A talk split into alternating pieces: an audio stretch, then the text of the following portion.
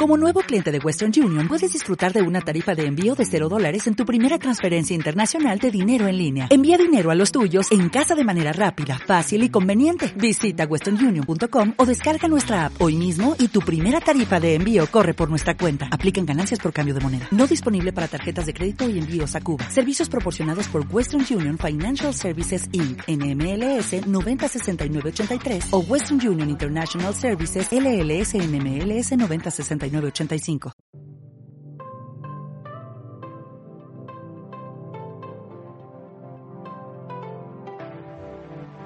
En esta serie de capítulos hemos abordado los diferentes elementos que podrán hacer a una empresa mejor preparada para una era post-COVID, que bajo los postulados del Boston Consulting Group consisten en compañías que logran trascender más allá de su grandeza y genialidad empresarial. Esto significa empresas que logran crecer, operar y organizarse más allá. Cuando veíamos los elementos de crecer más allá, hablábamos de que las compañías pudieran lograr pasar de vender productos y servicios a crear experiencias con una base tecnológica que inspiraran a los diferentes actores alrededor de la compañía. Cuando hablamos del operar más allá, reseñamos las experiencias de Volkswagen y de Anglo American, compañías que básicamente lo que hicieron fue aliarse con actores y empresas de diferentes sectores para, en el caso de Volkswagen, poder pasar de una compañía de fabricación de vehículos a crear dispositivos sobre ruedas y en el caso de Anglo American poder desarrollar una minería bajo responsabilidad. En el capítulo de hoy vamos a concentrarnos en el organizarse más allá donde básicamente no va a ser suficiente que una compañía se organice en función del cliente. Se requieren que las estructuras de las organizaciones tengan unos equipos altamente competitivos, que sus habilidades se potencialicen cuando utilizan herramientas digitales y que no la tecnología los abrume.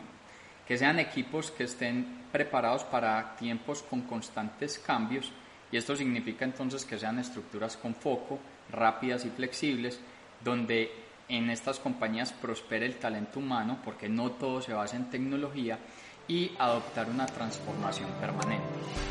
Uno de los ejemplos que reseña el Boston Consulting Group sobre el organizarse más allá es cuando las compañías logran crear una relación muy buena entre los humanos y las máquinas, los humanos y la tecnología. Y esto significa poder repensar la organización identificando en qué funciones los humanos contribuyen a unos mejores recursos y mejores resultados y en qué labores la tecnología termina siendo la de mayor utilidad.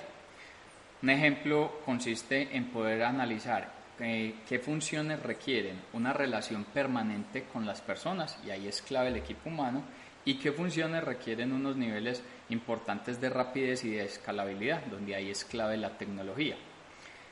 Estos elementos se pueden ver de una manera mucho más clara posiblemente en el sector salud. Y vimos hace algún tiempo que el MIT desarrolló un robot que se llama NAO. Y básicamente NAO funciona bajo inteligencia artificial y su función es poder apoyar en la asignación de citas y el manejo de recursos del personal médico al interior de un hospital.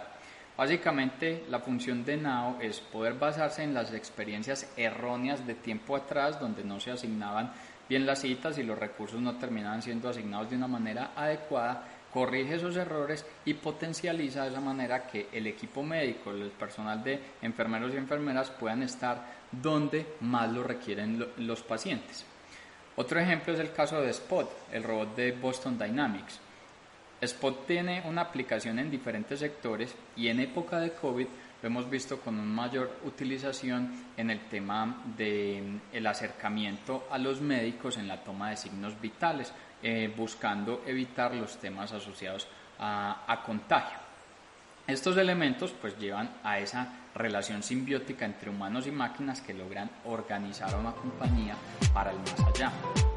Otro ejemplo relevante es el caso de Microsoft, la gigante tecnológica que está en un sector que tiene una relación inversa entre su poderío y su reputación.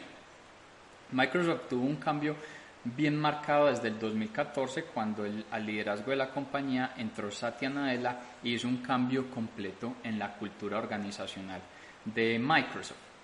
Satya Nadella viene precedido, venía precedido de Steve Palmer, que fue quien reemplazó el 27 de junio del 2008 la carrera de 33 años de Bill Gates en el liderazgo de, de la organización. Si uno mira monetariamente los resultados de Microsoft cuando Bill Gates la dejó, era una compañía valorada en algo más de los 350 billones de dólares. Y cuando se retiró Steve Ballmer, el valor de su capitalización bursátil era muy similar. Satya Nadella en alrededor de seis años ha logrado, de nuevo desde el punto de vista monetario, que el valor de la compañía se haya incrementado en el orden de 1.300 billones de dólares, llevándolo a una capitalización bursátil del orden de los 1.600 billones de dólares. Y esos resultados pues han tenido una base en poder organizarse para el más allá. Y es que cuando Satya Nadella recibió la compañía, Microsoft estaba compitiendo de una manera marcada con el mercado de buscadores directamente con Google y estaba también buscándose abrir paso en el mercado de smartphone haciendo una competencia con Apple. Una de las primeras decisiones claves de Satya Nadella fue cerrar la unidad de, eh, de smartphone a través de Nokia y poder repensar la organización. Otro de los elementos fue identificar que una de las raíces del problema de Microsoft es que tenía una dependencia constante de las utilidades, tenía una adicción a las utilidades que generaban los sistemas operativos ya desarrollados, caso particular de Windows. Y Windows estaba volviendo en una especie de incapacitador para el equipo de ingenieros que tenía la compañía. Satya Nadella cambió estos elementos y su visión fue retomar a la compañía a sus orígenes, cuando ni siquiera existía Windows. Y Microsoft en ese momento era una compañía que sus desarrollos estaban dirigidos directamente a las empresas, no a las personas. Y esa fue la concentración que hizo Satya Nadella. Concentrar la compañía haciendo desarrollos para las empresas, desarrollos eh, con base en la nube y tener un foco permanente en la ingeniería. En esos seis años, Microsoft volvió a ser una compañía que se convirtió excitante para las personas trabajar y los resultados monetarios que se dieron, pues los que reseñábamos anteriormente, en menos de estos seis, años lograr un incremento en su valor como compañía de más de 1.300 billones de dólares. Estos ejemplos, en el caso de la relación simbiótica entre tecnología y equipo humano, poder volver a un lugar y ser inspirador para trabajar, son reseñas de lo que puede generar el organizarse para el más allá.